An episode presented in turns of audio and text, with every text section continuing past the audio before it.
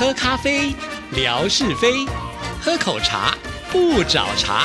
身心放轻松，烦恼自然空。央广即时通，互动更畅通。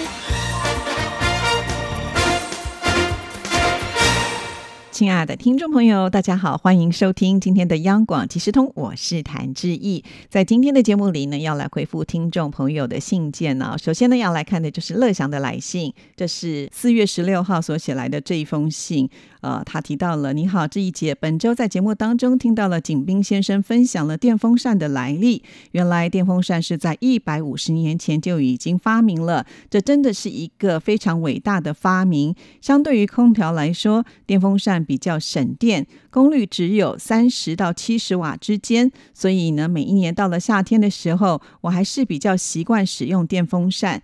随着时代的发展，现在也出现了没有叶片的电风扇，造型很独特，而且使用的时候更加安全，真的是很神奇呀！对呀，我第一次看到这样的电风扇的时候，都觉得嗯，那个风到底从哪里来的？哈，真的很神奇。所以常常也非常佩服这些发明家哦，到底哪里来的创意跟点子，能够做出这么特别的东西？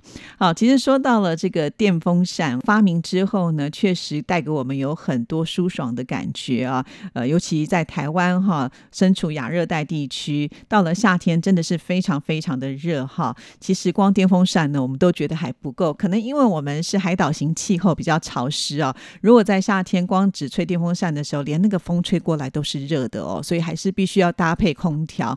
所以啊，每到了夏天，天其实我个人在户外待的时间真的不久哈。如果真的必须得在户外，然后又待了一段时间，钻进呃这个冷气房。的时候，我心里面都会想说啊，天哪，这个冷气的发明实在是太伟大了啊！那个感觉瞬间可以凉下来。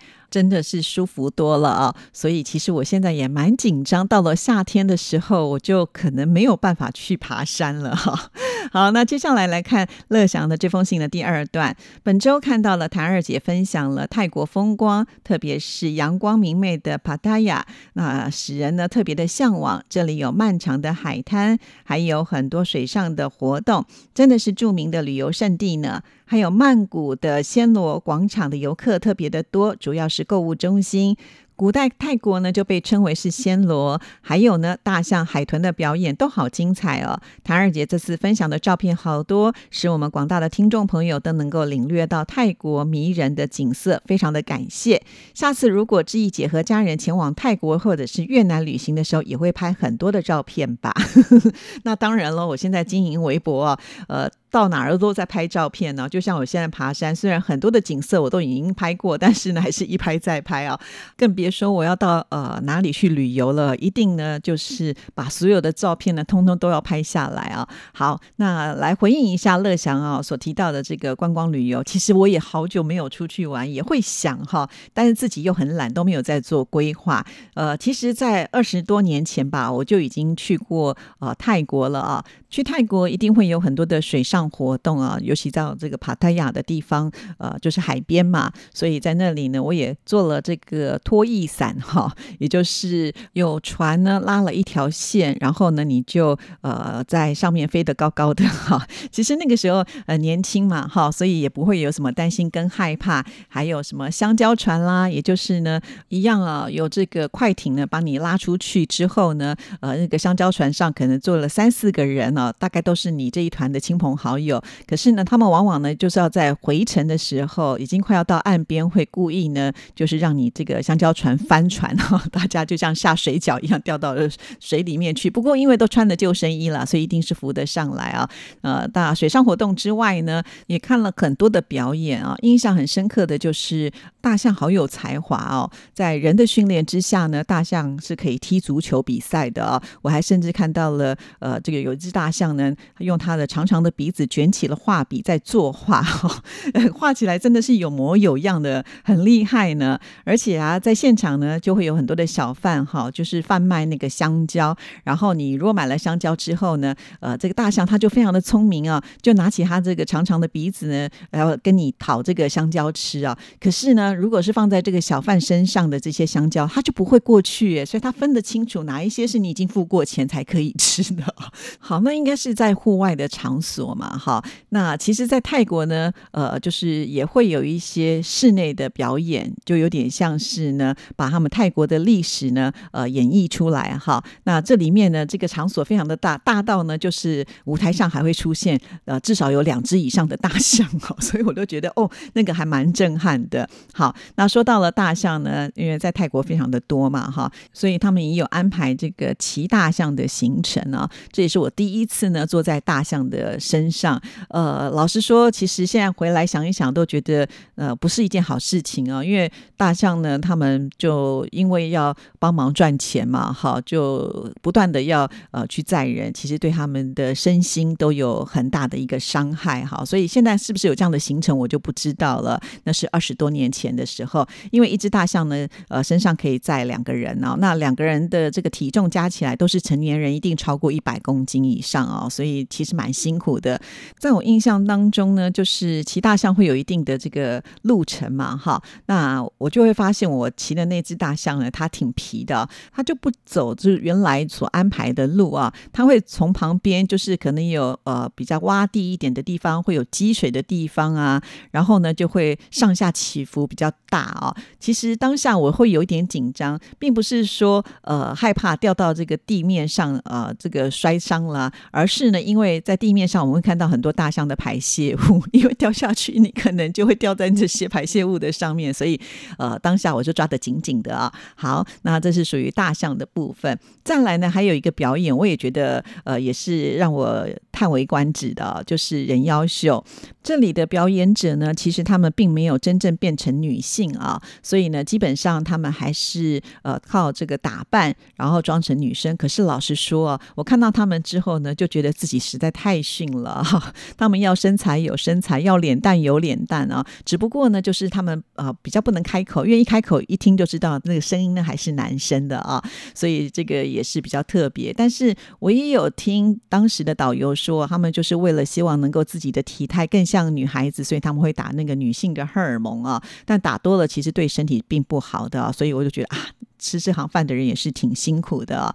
好，那在泰国呢，当然也有一些美食啊，还有这个水上的市场啊，可以就是在水上做交易，然后呢，可以吃他们的米粉汤等等等哈。所以其实出国旅游真的就是可以呃融入当地的一些文化啊，知道他们的生活的方式，其实真的很棒啦哈。那但是呢，谭二姐这次是在呃农历春节的时候去的，所以价位非常的高啊。她有跟我讲，她是我觉得那个价位实在高的有点吓人了，所以我就不急于一时要去哈。那当然有机会的话，呃，我可能还是会选择我还没去过的地方，比方说像刚刚乐祥提到的越南，我就没有去过嘛哈。其实之前有朋友邀我去这个下龙湾啊，呃，只不过呢那个时候我们最后的行程并没有排定啊，所以真的都是缘分啊。只要这个姻缘具足的话，我相信应该呃就有可能可以出去玩了啦。好，那我们再来看这封信。的下一段，另外还有魏红姐分享的上海兰香湖风光，是位于紫竹科学园区，距离上海交大闵行校区比较近，也靠近浦江第一湾。黄浦江经流这里的时候，拐了一个大弯。兰香湖风景真美。还有魏红姐分享了南京丽水无响水镇，感觉比一般的古镇更胜一筹，有些像是无锡的拈花湾。无响水镇的名称是否和丽水的无响山有关呢？魏红姐还分享了湖南张家界天门山的风光。天门山气势宏伟，几年前越南的中间大哥也有在天山门拍照留念。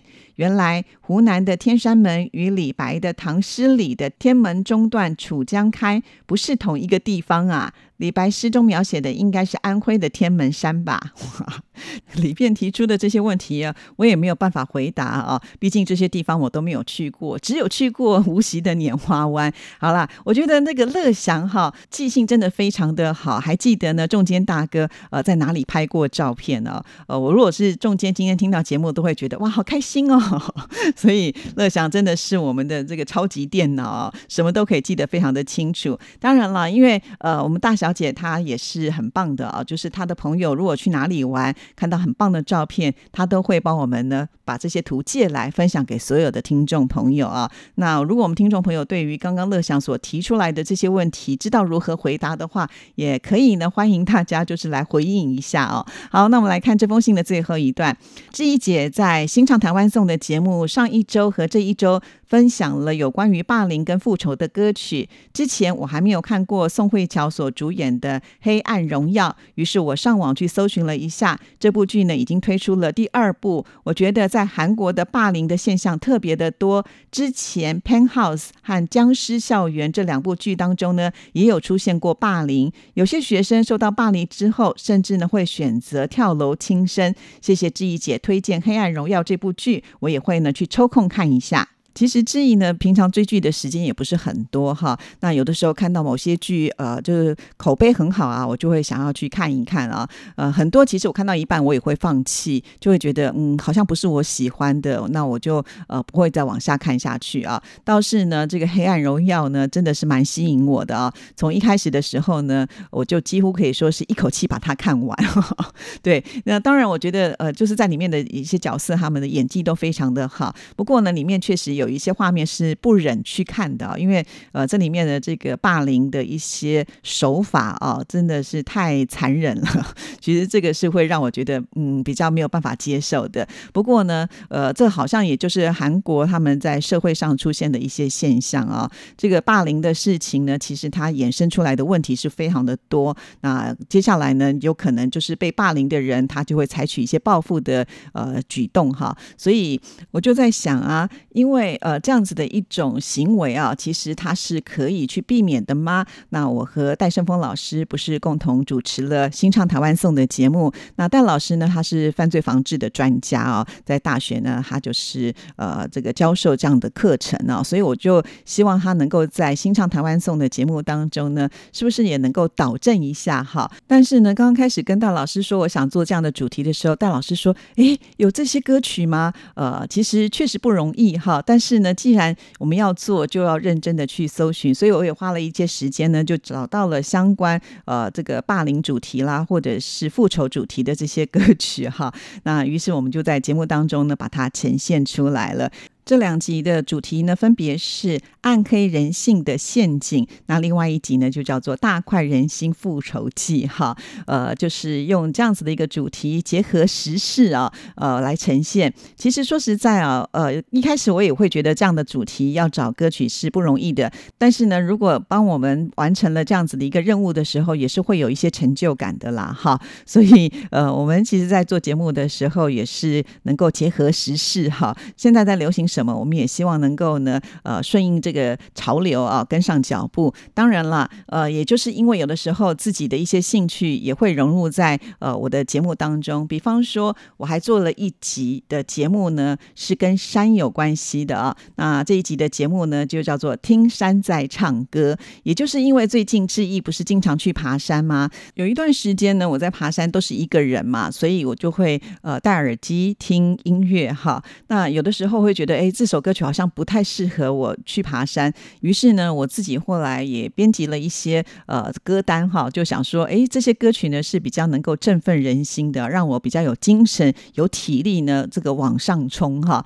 那不过呢，当我要把它用节目来呈现的时候，我就给自己先定了另外一个主题，希望能够展现出山的生命力。所以这一集的节目呢，就叫做《听山在唱歌》，因为我们知道整座山呢，呃，除了人之外，山本身呢，自己就是一个很有活力的地方嘛。因为在这里，这些花草树木呢，它们会自然的生长，在里面呢，还会有很多的这些昆虫啦、小动物等等哈。像是我也经常会拍呃这个松鼠的照片啦，或者是一些猫咪的照片啦。其实还有更多是我来不及拍的啊，因为它们的动作太敏捷了。你可能知道它在哪里，不过呢，等你拿起手机的时候，它们早就已经溜得无影无踪。了，或者是呢，他就躲在树丛里面，你只听得到声音，看不到他们。其实这真的就像是一场大自然的交响乐，非常非常的精彩啊！所以我希望呢，能够透过我的节目呢呈现出来，甚至还在开场的时候做了一段这个广播短剧哈，